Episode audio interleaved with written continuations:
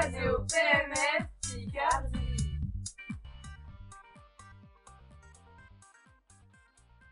Bonjour, bienvenue sur Radio PMF. Aujourd'hui, nous sommes en compagnie de Monsieur Boris Villan. Pour mieux vous connaître, nous allons dire plusieurs choses sur vous. Vous êtes né le 10 mars 1920 à Ville d'Arrée.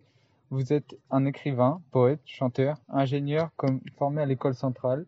Vous écrivez sous le pseudonyme de Vermand Sullivan comme par exemple dans votre livre J'irai cracher sur vos tombes, que nous allons parler aujourd'hui. Bonjour Radio PMF, bonjour tout le monde. Donc oui, ça résume pas mal ma vie. Je suis très content d'être ici avec vous. Commençons, si vous avez des questions, je suis à vous. Pouvez-vous tout d'abord nous expliquer le contexte du livre J'irai cracher sur vos tombes Alors l'histoire, comme les autres histoires, se déroule dans le sud des États-Unis. Cette œuvre met en scène la vengeance d'un métis à la suite du lynchage de son frère pour dénoncer le racisme dont sont victimes les Noirs américains dans leur vie quotidienne face aux Blancs. Boris, votre, votre titre m'a percuté, surtout sur le mot cracher. C'est pour cela que je veux vous demander pourquoi avoir choisi ce titre pour une œuvre comme celle-ci.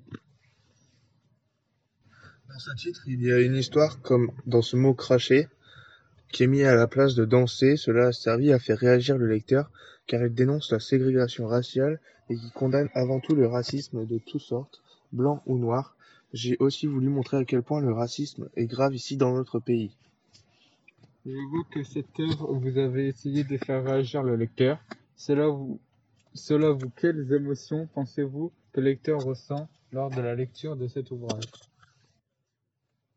Dans mon livre, j'ai écrit des mots forts car c'est ce que les lecteurs aiment lire et ressentir dans une œuvre en mettant de l'intelligence, de la provocation, un peu d'humour, mais surtout de la réflexion sur le comportement des gens face au racisme familial pour voir comment ils réagissent à cela. Nous arrivons sur la fin de ce dialogue avec Boris Vian. Du coup, merci de votre attention et merci à Boris Vian d'être venu nous accompagner lors de cette À la prochaine sur la radio PMF. Merci.